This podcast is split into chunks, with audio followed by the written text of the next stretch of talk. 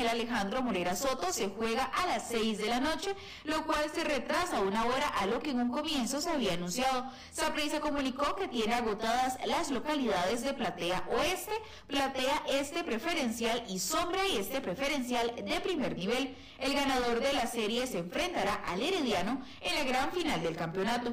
En una hora más noticias. Noticias cada hora en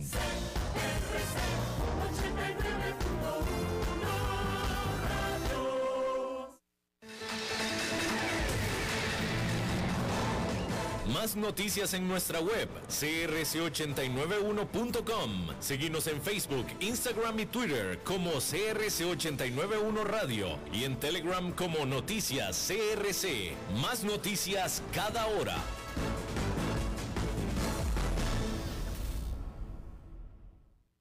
CRC 89.1 Radio y Cadena Radial Costarricense no se hacen responsables por las opiniones emitidas en este programa.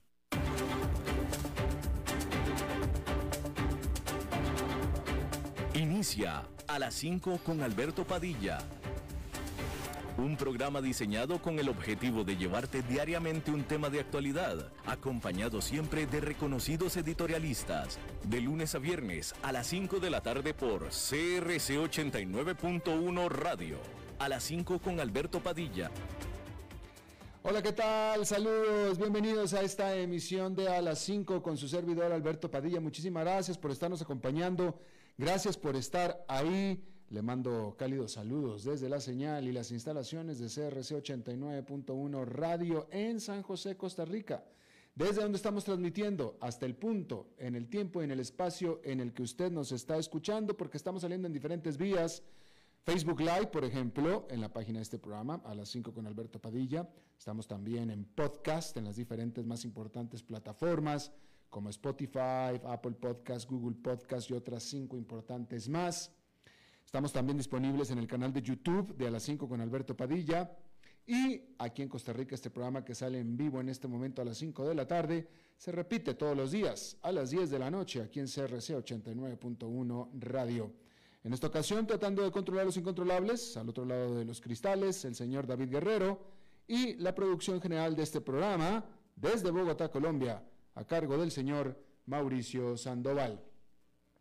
Vamos a empezar hablando de Evergrande, este problemado gigante desarrollador inmobiliario chino que lleva ya meses amenazando con colapsar y con ella el sistema financiero de su país.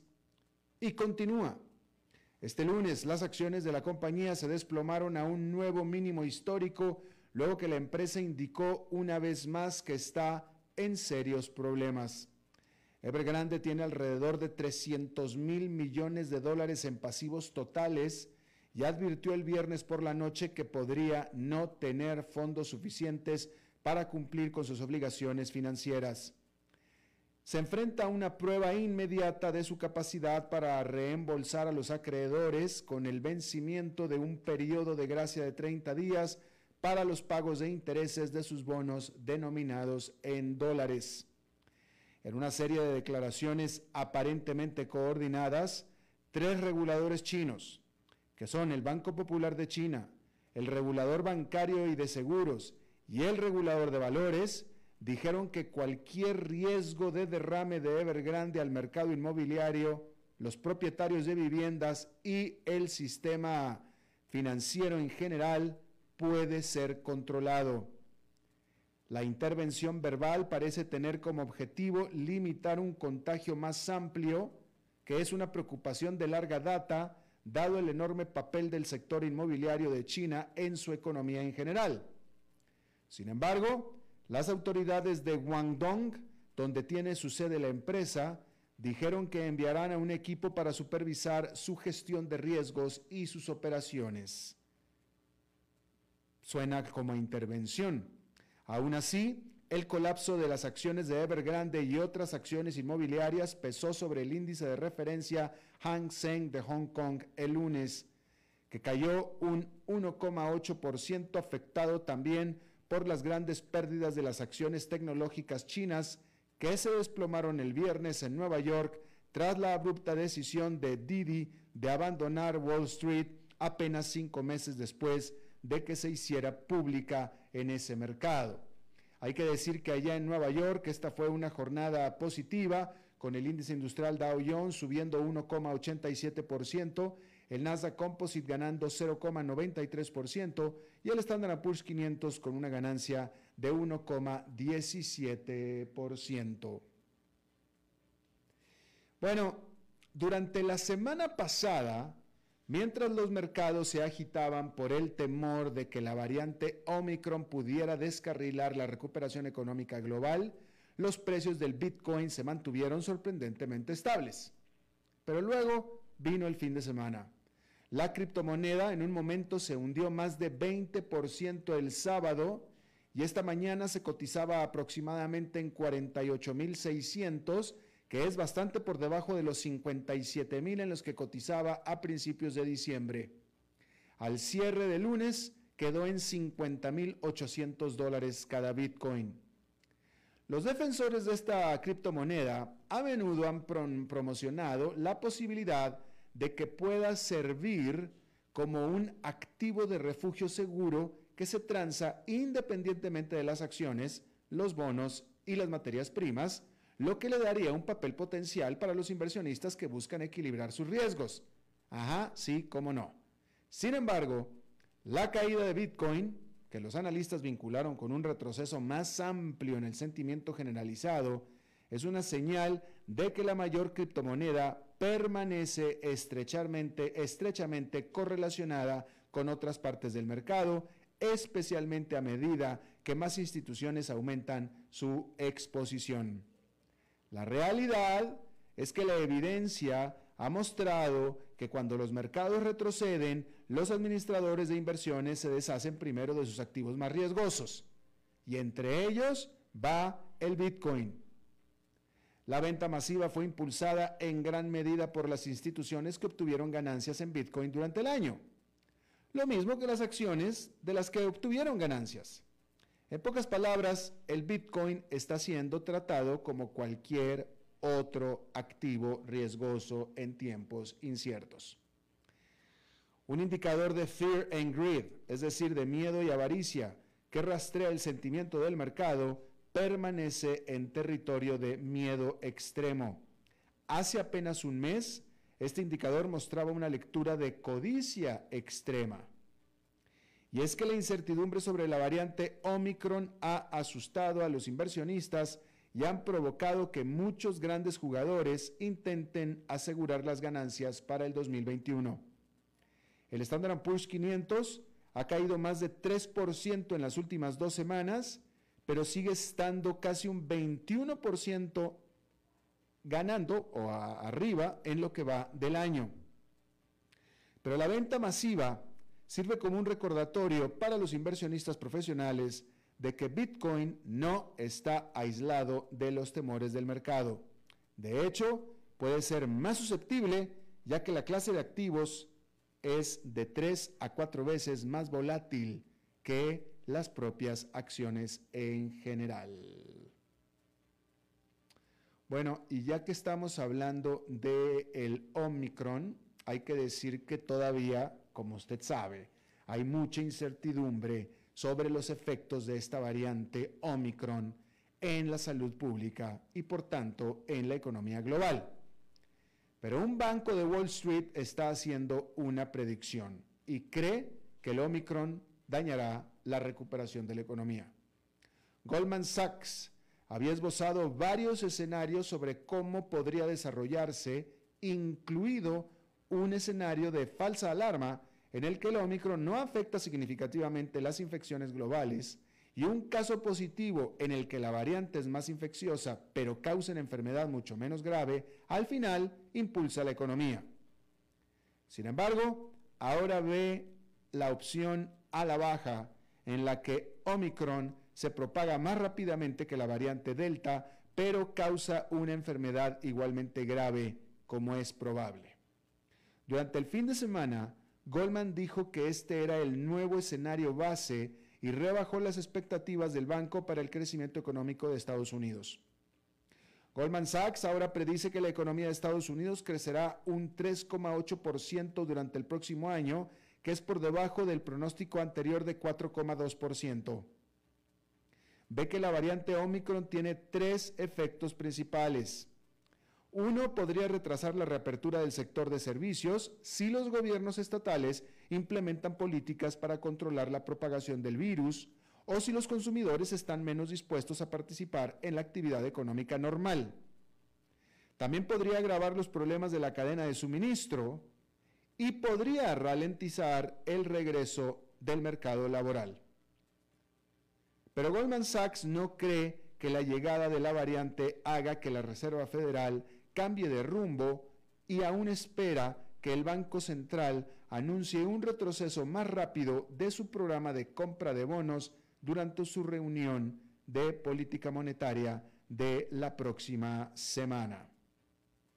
Hay que decir respecto del el Omicron que este, que es esta variante del COVID-19, ya se ha identificado en 40 países con la Organización Mundial de la Salud advirtiendo que todos los países deberían de prepararse para un aumento en casos o en los casos o en las infecciones dentro de sus territorios. En Estados Unidos, Omicron se ha detectado ahora en 16 de los estados, de los 50 que son los estados de la Unión Americana. Y ahí Anthony Fauci, que es el ah, asesor principal médico de la Casa Blanca, dijo que hasta ahora la variante esta no parece que sea producto o que produzca severos casos de enfermedad de COVID-19, aunque también advirtió que todavía es muy pronto para poder concluir o hacer ninguna conclusión al respecto. Solamente dice que todo parece indicar hasta ahora que no causa enfermedad grave. Sin embargo, con todo y eso, se siguen estableciendo nuevas reglas, nuevas restricciones a los viajes extranjeros alrededor de todo el mundo. Reiterar, por lo que sabemos, poco, hay que decir que esto no lleva ni siquiera dos semanas, el Omicron, pero decir que hasta ahora lo que sabemos es que efectivamente es mucho más contagioso que cualquier otra variante, eso lo sabemos, pero parece ser que como COVID-19, como enfermedad, no es tan poderoso. El susto o el cuidado viene porque hasta ahora lo que sabemos del COVID-19 o todas las variantes de esta, del coronavirus, es que el 10% de los infectados termina en el hospital. ¿Sí?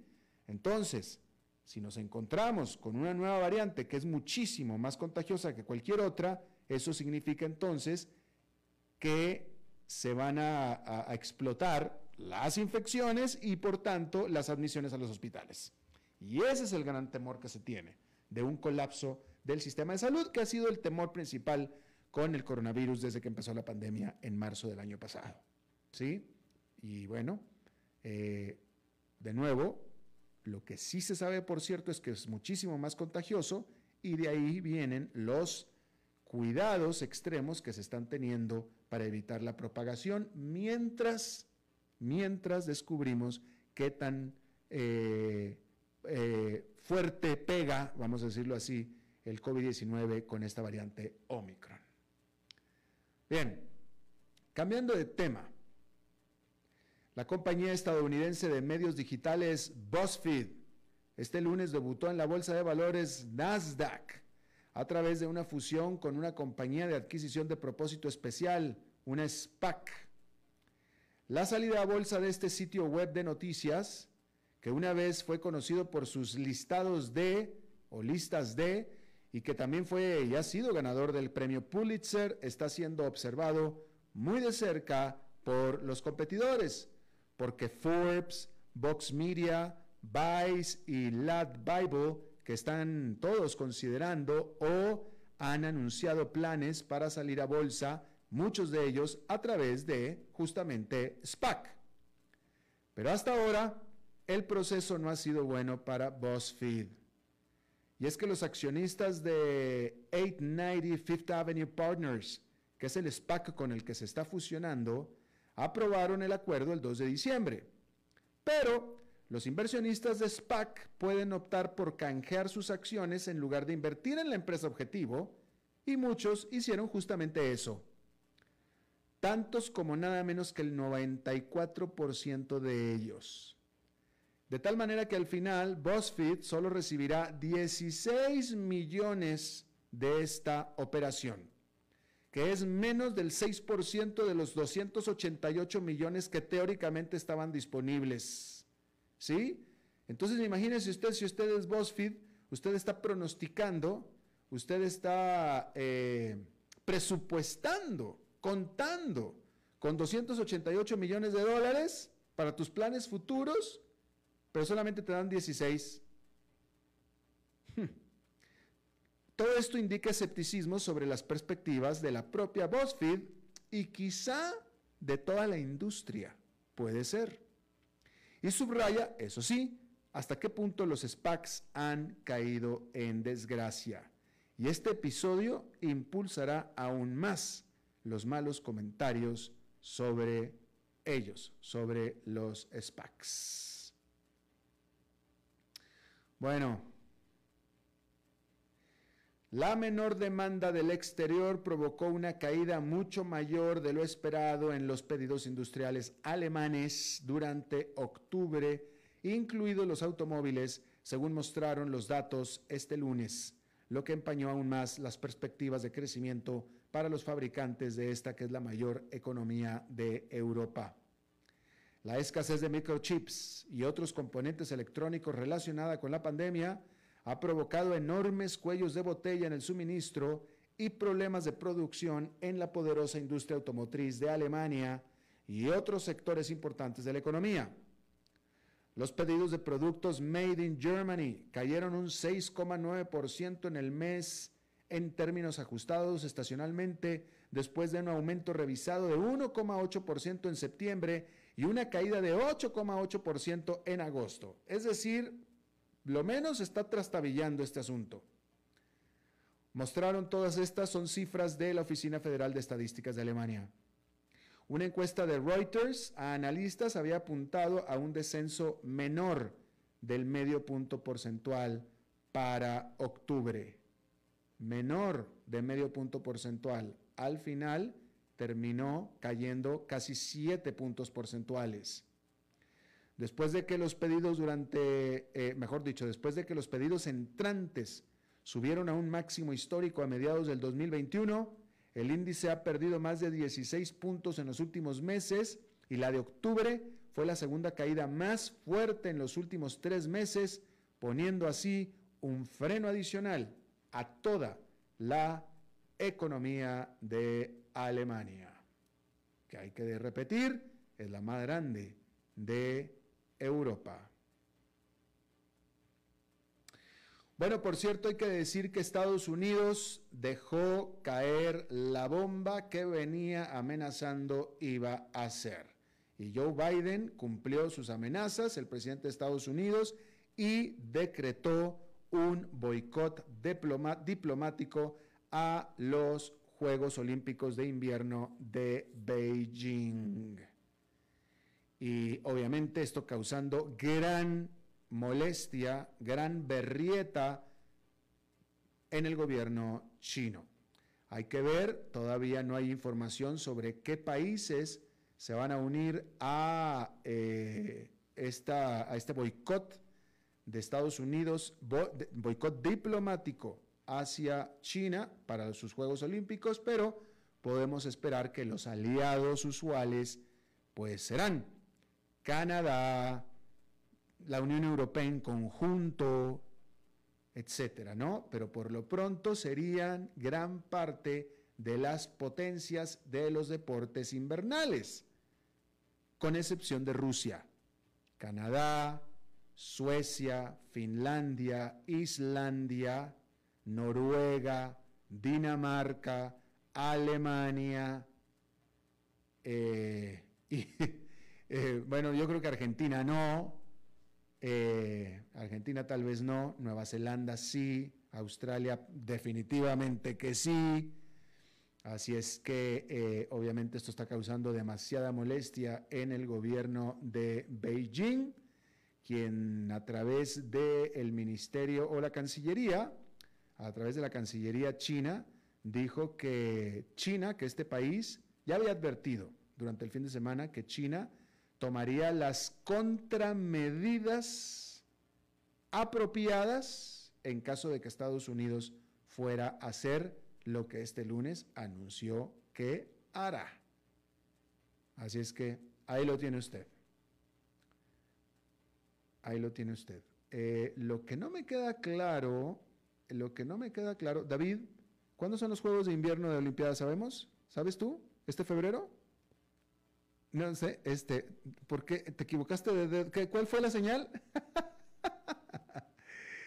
Yo creo que está lastimado de ese dedo medio, mi querido David, porque siempre lo usa.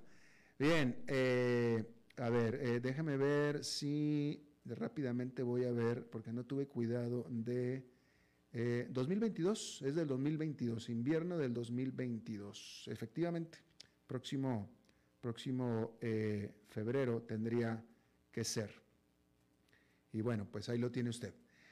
Ah, déjeme, le sigo informando que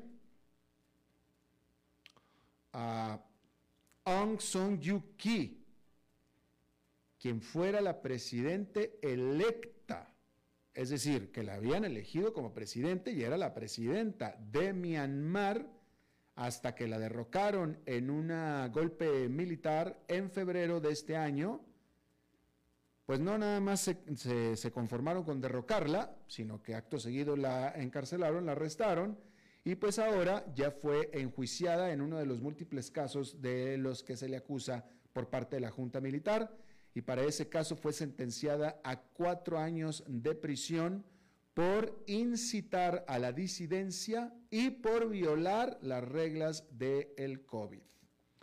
Hay que decir que este fue el primer veredicto en una serie de 11 acusaciones que la Junta ha dejado caer sobre esta mujer de 70 años de edad, incluyendo corrupción.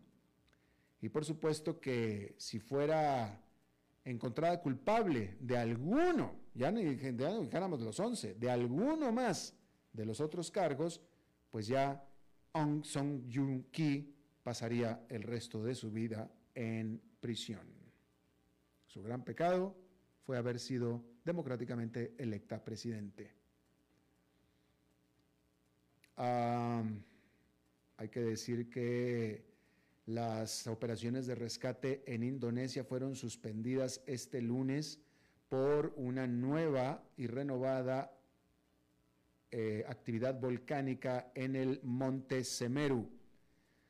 Ahí, una erupción que hubo el sábado mató a más de 15 personas y todavía hay decenas de desaparecidos. Semeru es uno de los volcanes más activos de Indonesia y los oficiales habían advertido a los residentes y siguen advirtiendo de que todavía hay peligro de permanecer en esa zona.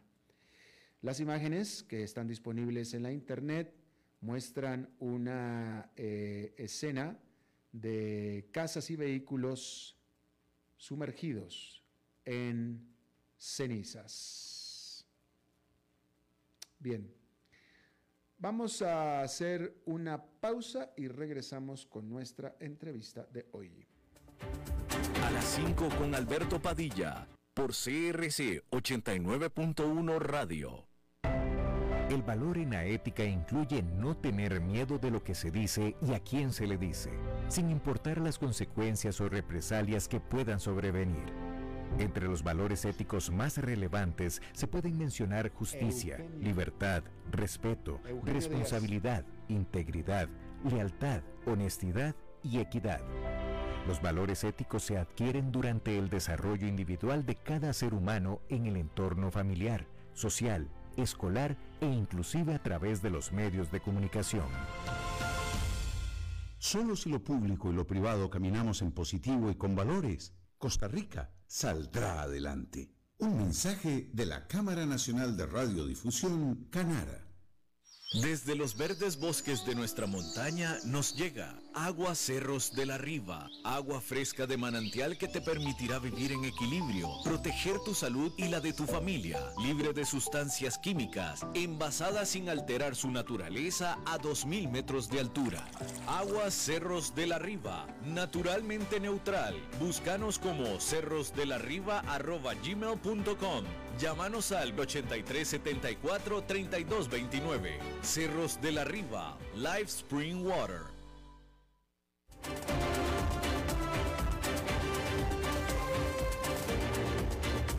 Seguimos escuchando a las 5 con Alberto Padilla.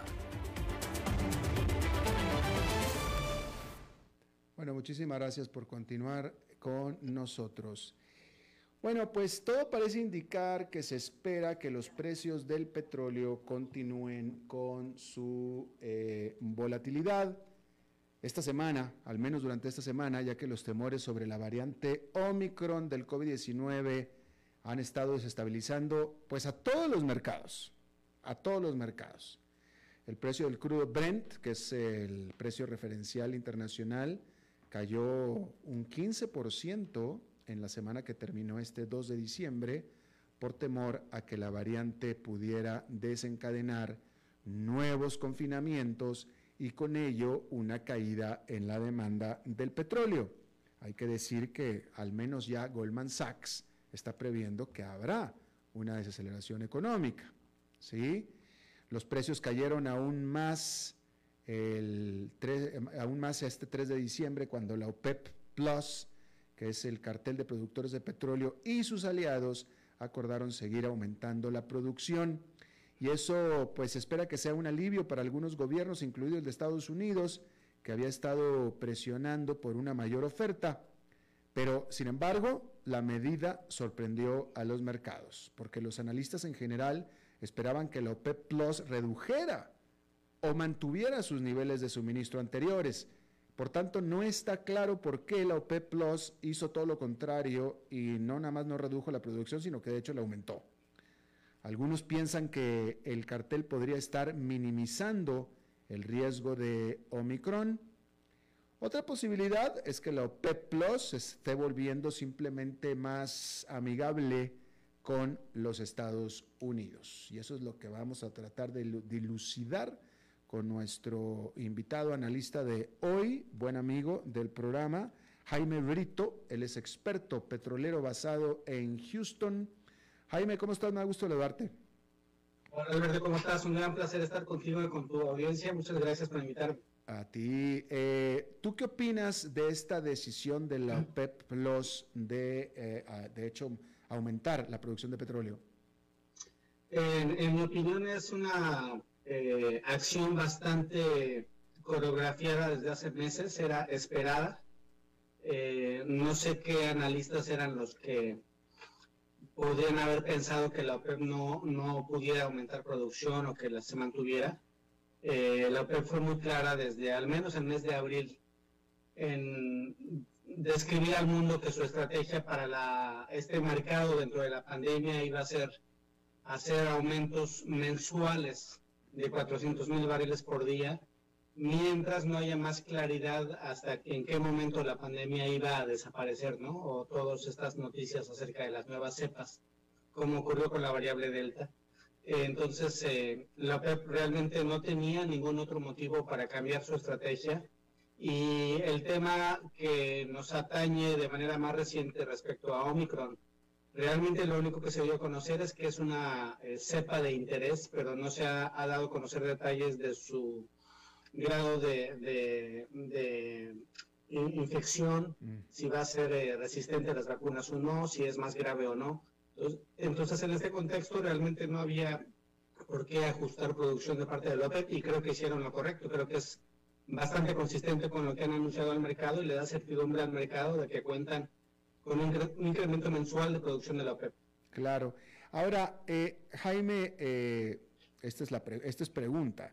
Mientras que es cierto que a la OPEP y a los productores de petróleo en general les conviene un mayor precio del petróleo, y por el contrario los importadores pues no les conviene que aumente. Tampoco es, eh, tampoco es cierto que, eh, o también es cierto que los productores tampoco quieren precios desbocados. Es decir, llega un momento en el que ellos mismos dicen ya no queremos que suba tanto el precio del petróleo, ¿no es cierto? Es, cierto hasta cierto grado, o sea, tendría que ser un grado muy extremo. En realidad, si tú estás recibiendo más dólares por tu mismo barril que produces, pues yo creo que no tienes ningún problema, ¿no?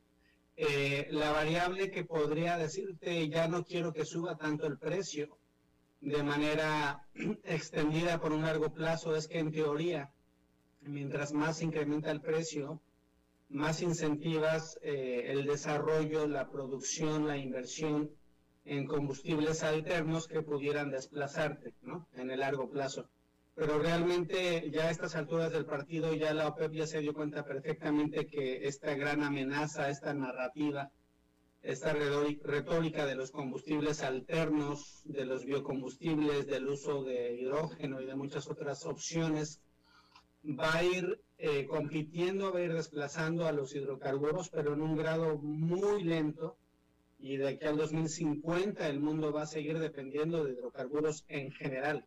Entonces, entendiendo esto, yo creo que la OPEP no tiene realmente ningún problema. Si estuviera el precio del Brent en los 100 o a los 150, no le veo ningún problema realmente. Claro, yo creo que yo me bueno, yo me yo yo me refería a la experiencia de épocas pasadas, porque este asunto de las nuevas inversiones en las energías renovables pues es, es de es, es, de ahora, es pues de estos años, ¿no? De, ni siquiera de estos años, de estos este año diría yo, pero en el pasado eh, ellos se cuidaban de un gran aumento de los precios porque después estaban conscientes de que podría hacer una, generar una desaceleración de la economía del mundo, ¿no es cierto?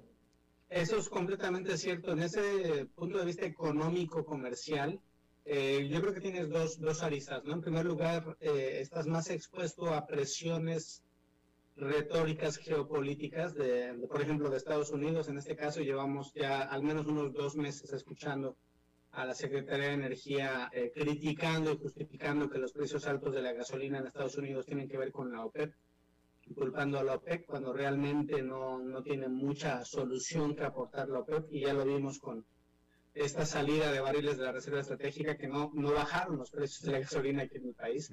Y por el otro lado también tienes este tema eh, económico de que el, el diésel, por ejemplo, que es el gran transportador de bienes en el mundo que se utiliza para mover la producción agrícola, para, producir, para mover los bienes una vez que salen de las fábricas hacia los barcos y luego distribuirlos, etcétera. Mientras más caro esté el petróleo, más va a subir el diésel y eso encarece en general eh, todo lo que es los bienes en el mundo. Hay inflación y se, se había estimado por ahí hace unos 10 años que por cada 10 dólares que subía el barril de petróleo, de, declinaba el crecimiento económico, el, Producto Interno Bruto Mundial en un 0.1%, ¿no? Habría que ver con cómo está ahora la elasticidad en estas épocas, pero sí realmente tiene un, impacto que no necesariamente eh, ayuda en el largo plazo que haya eh, precios de crudo tremendamente altos. El tema es que todo en general está alto, ¿no? Eh, los medicamentos, la comida, todo en general. Claro. Jaime, a ver si nos puedes poner tú en contexto esta eh, información en los medios eh, generales o tradicionales, eh, y, me refiero no en los medios especializados petroleros, que yo sepa, pero tú eso es lo que tú me vas a aclarar, de que parte del problema que hay ahora con los precios del petróleo es que ha habido una salida o menor inversión en, proyectos petroleros de exploración y explotación a favor de eh, eh, inversiones en energías renovables al grado de que está afectando el mercado en general. ¿Nos puedes poner esto en, en, eh, contexto? esto que comentas es cierto. mira, realmente lo que tenemos es un, efecto de bola de nieve. Estamos teniendo un problema mayor que ha ido creciendo con el tiempo. Y también, como siempre, Alberto, llevamos hablando de esto al menos unos 20 años, hay, hay bastante especulación en los precios, ¿eh? pero vámonos por partes. Mm. En primer lugar, eh, viene la pandemia, cae súbitamente en un momento de dos semanas, cae 50% el consumo mundial de refinados. Y en ese momento, a partir de marzo del 2020, a los siguientes 3-4 meses, muchos productores privados de petróleo reducen o abandonan de, o eh, detienen definitivamente sus actividades. Y sobre todo estoy hablando de los pequeños, de aquellos productores que a lo mejor estaban fondeados por un grupo de inversionistas de Nueva York y tenían a 40 ingenieros ahí en el Permian, en Bakken, en Eagle Ford, en varias zonas de fracturación hidráulica de Estados Unidos. A lo mejor no son los activos petroleros de los cuales son dueños los Shell, los ExxonMobil, etcétera, pero sí los pequeños inversionistas que estado haciendo bastante dinero los últimos 10, 15 años. Y con este tema de la pandemia, primero se esperan para ver qué pasa con la pandemia y después viene esta gran narrativa eh, liderada por Europa y repetida por varias partes del mundo de que si no inviertes en renovables, en biocombustibles, en hidrógeno, en energía solar, de alguna forma estás cometiendo un gran error. Y esto también desde el punto de vista de relaciones públicas, cuando los CEOs anuncian que se van a enfocar en, inversiones verdes, eh, biocombustibles, etcétera, les da siempre un empujoncito a su, a, su apreciación de su, de su acción. Entonces, en general hay este gran movimiento, lo cual es correcto, está bien, qué bueno que se está haciendo, pero también mucha gente no está comprendiendo lo que significa la transición energética. La transición, como platicábamos al principio, lleva muchos años. Es imposible que de los 1.400 millones de vehículos, de autos que tienes en el mundo, Alberto, que esos les quites la gasolina o el diésel y los pongas con, con baterías de aquí a tres años. En primera, porque no puedes producir, no hay la minería suficiente para producir las baterías para 1.400 millones de vehículos. Y esta minería que se necesita para producir estos vehículos va a ser más contaminante que lo que estén contaminando las, las empresas petroleras, por cierto. Y el costo para comprar ese vehículo todavía no está accesible para reemplazar. Entonces hay, hay muchos temas que hacen que realmente la oportunidad de inversión para las, los combustibles alternativos esté mucho más en el largo plazo. Estamos hablando de 10, 15, 20 años. Pero desde hoy hay muchas empresas que ya no quieren seguir invirtiendo y por eso se ha quedado relativamente plana la producción petrolera, sobre todo aquí en Estados Unidos y bueno, el resto de la producción petrolera que está en manos de, los PDVSA, de los Pemex, de los eh, Saudi Aramcos, de los Statoil, de los ExxonMobil, seguramente sí tendrá algunos ciclos de inversión, pero por el momento tenemos en el mercado este gap, este, esta falta de combustible, que es lo que ha acarreado eh, un incremento de precios. Y también ha habido muchísima especulación financiera de agosto a septiembre cuando tuvimos ahí una crisis de electricidad y gas natural entre Europa y Asia, se tomó esa excusa para hacer una gran especulación en el contrato de, petróleo crudo, lo cual no tenía nada que ver con la crisis de electricidad y de gas natural de Europa. Eh, esa, esa sería, Jaime, la explicación de por qué, a diferencia de otras subidas de precios de petróleo en los eh, años anteriores, décadas pasadas, cada vez que había un aumento de precios como el de ahora, se activaba la producción de petróleo en Estados Unidos, concretamente en Texas y etcétera, y eso venía últimamente a hacer bajar otra vez los precios o nivelarlos. En esta es la primera vez que yo recuerdo haber hablado contigo y que los precios suben y suben y suben y no se reactiva la producción en Texas, etcétera. Correcto, Alberto. Hay, varias empresas eh, intermedias y grandes que no quieren sus, sus, líderes, sus cabezas, no quieren volver a dar el capital suficiente para invertir en exploración y producción, lo cual desde el punto de vista es realmente bastante eh, miope, porque la gran oportunidad económica que tienes para responder a esta crisis en el mundo que vamos a tener entre 2000, que estamos teniendo entre 2021 y 2023, va a ser darle la tranquilidad al mundo de que hay suficiente petróleo, ¿no? Eh, Por culpa de este tipo de decisiones te puedo asegurar que el año que viene va a estar más apretado, pero eh, va a estar más complicado, estructuralmente precios altos, tanto de crudo como de gasolina y diésel, y eso combinado con otros dos que tres temas geopolíticos mundiales, eh, te, pronostico de una vez, te, te adelanto para ti, para tu audiencia, que el 2022 puede ser uno de los años geopolíticamente más complicados de los últimos 30 años. ¿eh? Va a ser bastante peligroso. Eh, ¿A qué te refieres con eso? Bueno, tenemos bastantes presiones, bastantes puntos de presión porque tenemos inflación alta, tenemos precios altos de combustibles y todo lo demás está encareciendo a nivel mundial. Y se recuerda siempre que ha habido un incremento súbito de precios, tenemos protestas en Francia, los, eh, los eh, camioneros de Brasil, etcétera, comienza a haber malestar social. Mm. Y por el otro lado, por ejemplo, eh, una excelente opción para tratar de aliviar los precios del petróleo.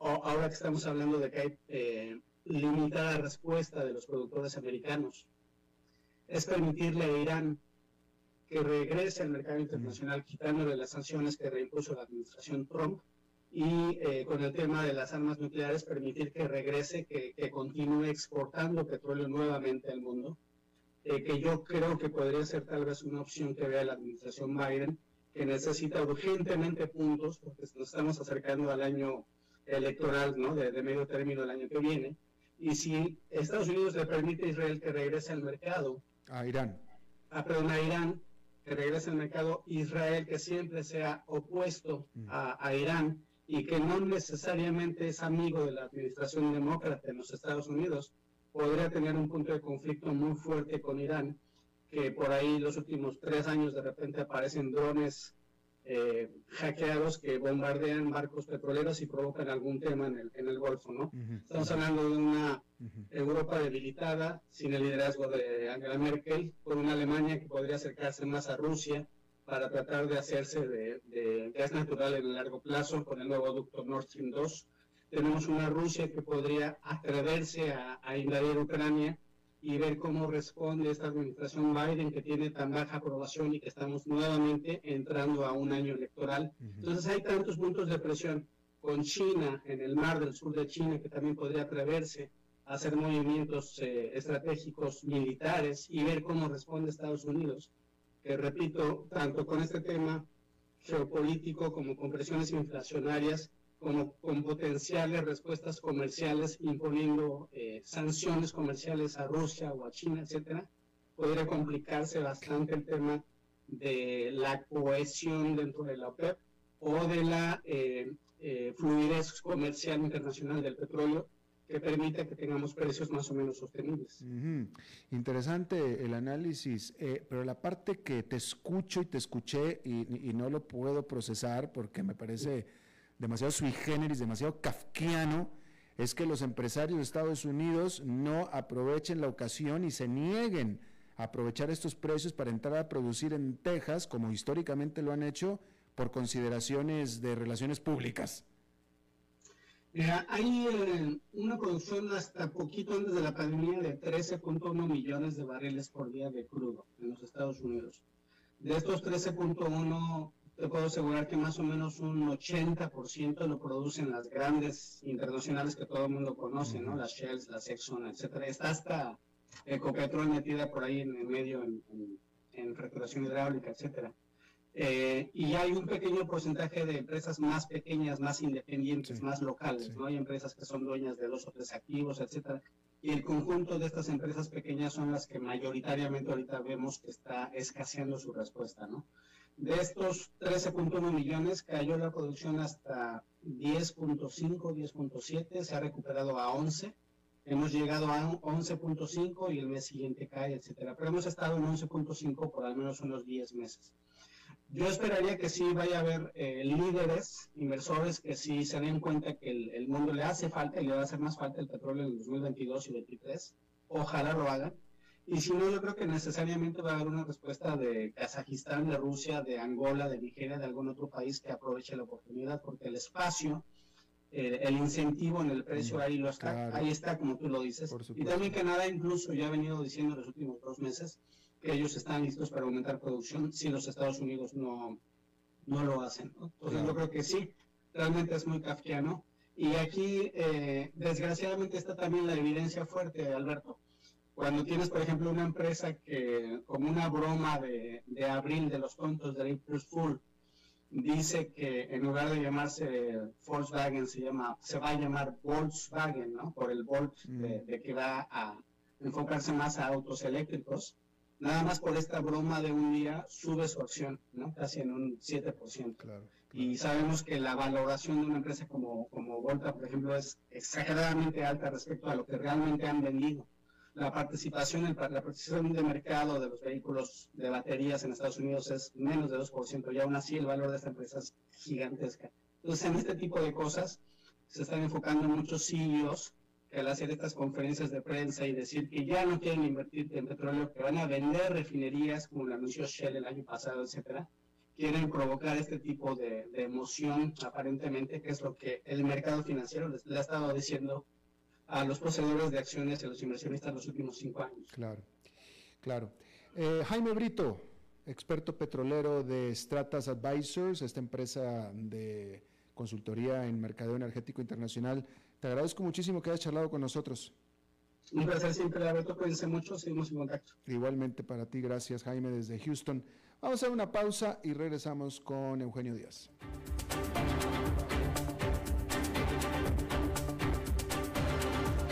A las 5 con Alberto Padilla, por CRC 89.1 Radio. El valor en la ética incluye no tener miedo de lo que se dice y a quién se le dice, sin importar las consecuencias o represalias que puedan sobrevenir. Entre los valores éticos más relevantes se pueden mencionar justicia, libertad, respeto, responsabilidad, integridad, lealtad, honestidad y equidad. Los valores éticos se adquieren durante el desarrollo individual de cada ser humano en el entorno familiar, social, escolar e inclusive a través de los medios de comunicación.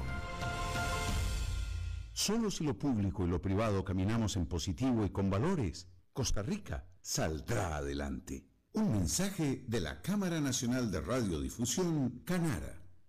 Desde los verdes bosques de nuestra montaña nos llega agua Cerros de la Riva, agua fresca de manantial que te permitirá vivir en equilibrio, proteger tu salud y la de tu familia, libre de sustancias químicas, envasada sin alterar su naturaleza a 2.000 metros de altura. Agua Cerros de la Riva, naturalmente neutral. Búscanos como cerrosdelarriba.gmail.com Llámanos al 8374-3229. Cerros de la Riva, Live Spring Water.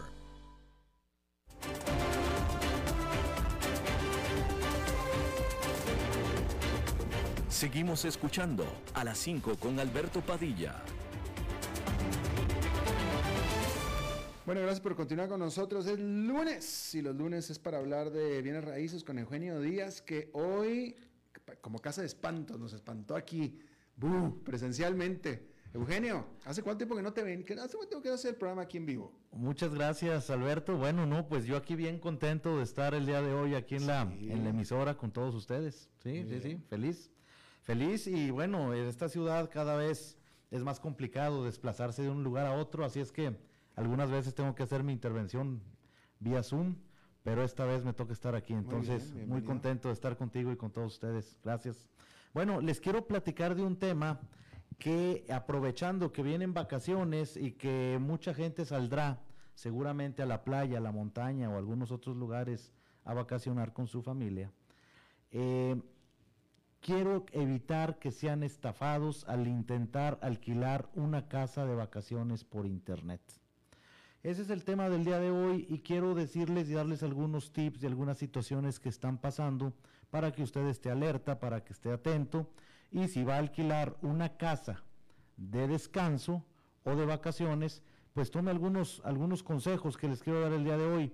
Recuerden que cuando nosotros buscamos casas o apartamentos en alquiler eh, por medio de Facebook, de Instagram o de alguna otra red social, no conocemos a la persona que lo anuncia, no conocemos al dueño de esa casa, ni siquiera sabemos que el que lo anuncia pueda ser el dueño o no y la gente que aprovecha a hacer estafas se eh, toman de estas situaciones para poder eh, de alguna forma quitarle su platita a la gente o sorprenderla con ciertos engaños.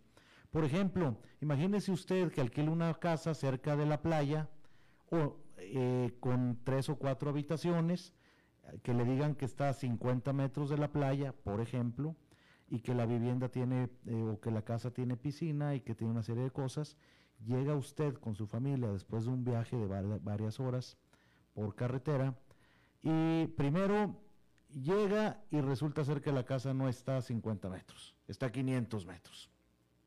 Después entra a la casa y puede ser que no tenga las cuatro habitaciones que le dijeron, tal vez tenga tres y un cuartito que ni cama tiene. Eso se da. Y luego le dicen que tiene internet internet de alta velocidad, y tal vez ni internet tenga. O sea, puede haber una serie de factores que no coincida, es lo que le quiero dar a entender el día de hoy, que no coincida con la descripción que pusieron en el anuncio de Facebook o de cualquier red social. Así es que tenga mucho cuidado, recuerdes que son páginas de personas desconocidas para usted en su gran mayoría, entonces debe de tener ciertas precauciones al momento de alquilar este tipo de eh, casas o de apartamentos para vacacionar.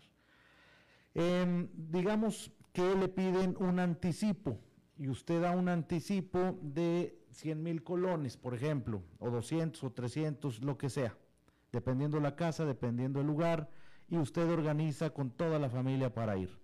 Y lo peor que le puede pasar, peor de lo que ya le comenté, es que llegue y ni siquiera exista la casa. Las fotos son de otra casa, de otro lugar, y usted llega a la dirección que le dieron y oh sorpresa, no existe la casa, pregunta con los vecinos, con la gente eh, que vive cerca y le dice, no, no, no sé de qué me habla, esa casa no está por aquí. Imagínese qué cólera que da ya estoy con la familia ahí y los gastos que le va a implicar esto. Y eso lo hace la gente, algunos, porque no puedo generalizar, pero lo hacen algunos estafadores para ganarse unos cuantos pesos, pero no saben cuánto daño le hacen a, varias familias. Así es que, dentro de las recomendaciones les digo, primero, no crea en fotos fantásticas. No tenga prisa. La prisa siempre es mala. Hay que pararse y pensar y decir, esta casa está en tal lugar, tengo yo algún conocido en ese lugar, le puedo pedir a algún amigo que viva cerca que se dé una vuelta y que vea la casa antes de yo depositar. Luego, verifique y analice los comentarios que dan otras personas en esa misma red social. Comentarios acerca del supuesto arrendador, eh, si el móvil se ha utilizado para estafar anteriormente o seguramente saldrá algún comentario antiguo si a alguien le fue mal o tal vez tenga puros comentarios positivos. De esa forma usted puede empezar a crear su criterio. Cuidado, cuidado con las transferencias o depósitos. Mejor que sean bancos locales, eh, ya sea públicos o privados, pero que estén en Costa Rica, porque este tipo de estafas muchas veces se dan desde el exterior y le piden y le inventan el cuento de que el dueño vive en los Estados Unidos, en cualquier otro país, y que hay que depositar allá. Entonces, peor aún, desconfíe. El mejor mecanismo de pago en Internet puede ser PayPal o algún medio reconocido, un depósito bancario, pero que antes de hacerlo usted tenga la plena seguridad que la casa existe, que las fotos que le manden son de ahí mismo y que haya visto comentarios y recomendaciones de otras personas. Si puede, llámele a esas otras personas. Em, si te dicen que te pueden cobrar desde un datáfono extranjero, desconfíe, porque es ilocalizable. Por otro lado, no hay problema con portales, normalmente no hay problema en la mayoría de los casos, con portales como Airbnb o Booking que tienen formas de pago con tarjetas de crédito, esos portales normalmente son confiables y seguros, tienen un control minucioso de sus anunciantes, actúan de intermediario y asumen, en la gran mayoría, cualquier estafa en caso de alquiler que usted les pueda reclamar. Así es que tenga cuidado ahora que empiezan las vacaciones, si usted va a alquilar una casa de una propiedad privada en lugar de irse a algún hotel o algunas cabinas, pues tenga cuidado, extreme sus precauciones, siga estos tips y como estos puede haber muchos más que usted mismo se le pueden ocurrir para que evite ser estafado. Ojo y cuídese mucho en estas vacaciones. Eh, pero no, no, no tienes ninguna, ninguna plataforma que tú digas, no, esa no, o sí es así. No, Alberto, eh, eh, todas las que no están controladas, que no haya un administrador supervisando el alquiler de, esos, de esas casas o supuestas casas, desconfíe. Pero Airbnb sí te gusta. Pero Airbnb me gusta, eh, Booking me gusta y hay algunas otras que, puede, que pueden usar, que, que, tienen sus reglas. Aquí en Costa Rica, para el mercado local de Costa Rica, ¿hay alguno conocido que se dedica a eso también? Bueno, me parece que lo más conocido es eh, Airbnb, local no conozco ninguno, mm. pero Airbnb es lo más conocido. Eh, a mí en lo personal me ha dado buenos resultados, yo he oído muy buenos comentarios de mucha otra gente. Puede ser que, le sirva más que si usted lo busca directo Sí, en claro. un marketplace de Facebook o alguna plataforma de ese tipo. Claro, claro. Y en Airbnb, pues yo, yo como usuario, ¿verdad? Porque Aquí yo nada más como usuario, eh, en Airbnb váyase pues a las, a, las, a, los- a las mejores calificadas, con los más comentarios, que los comentarios son los que les ponen las calificaciones. Eh, hay una figura que en inglés se llama superhost, no sé cómo se llamará en español, que debe ser super anfitrión, supongo Exacto. eh, que, que se, ya- se- se llevan esa distinción por el buen servicio y todo. Entonces, si usted se mantiene en esos, en esos, con esos parámetros, seguramente no tendrá tanto problema. Claro, y recuerde siempre, lo barato a veces sale caro y ahí ponen casas increíbles con precios ridículos y esos son los que más deberá desconfiar usted cuando no esté en una plataforma reconocida. Claro, claro. Oye, ¿tú conoces de algún programa bueno de radio de, de bienes raíces? Porque yo no. bueno, te voy a decir con mucho gusto, Alberto, y los invito a todos ustedes, estimados Radio Escuchas, los sábados de 1 a 2 de la tarde por esta misma emisora CRC Radio 89.1, tenemos el programa Club Inmobiliario Radio. Es un programa dedicado 100% al sector inmobiliario, a los bienes raíces, donde hablamos de las estadísticas, de las situaciones, de las tendencias a nivel nacional e internacional. Lo espero, conducido por su, por mí, por su amigo Eugenio Díaz, eh, todos los sábados de 1 a 2 de la tarde, aquí en este emisor.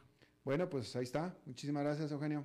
Gracias a ti, Alberto, y que tengan una feliz semana todos. Igualmente para ti. Bueno, eso es todo lo que tenemos por esta emisión de A las 5 con su servidor Alberto Padilla. Muchísimas gracias por habernos acompañado. Espero que termine su día en buena nota, en buen tono. Y nosotros nos reencontramos en 23, en 23 horas. Que la pase muy bien.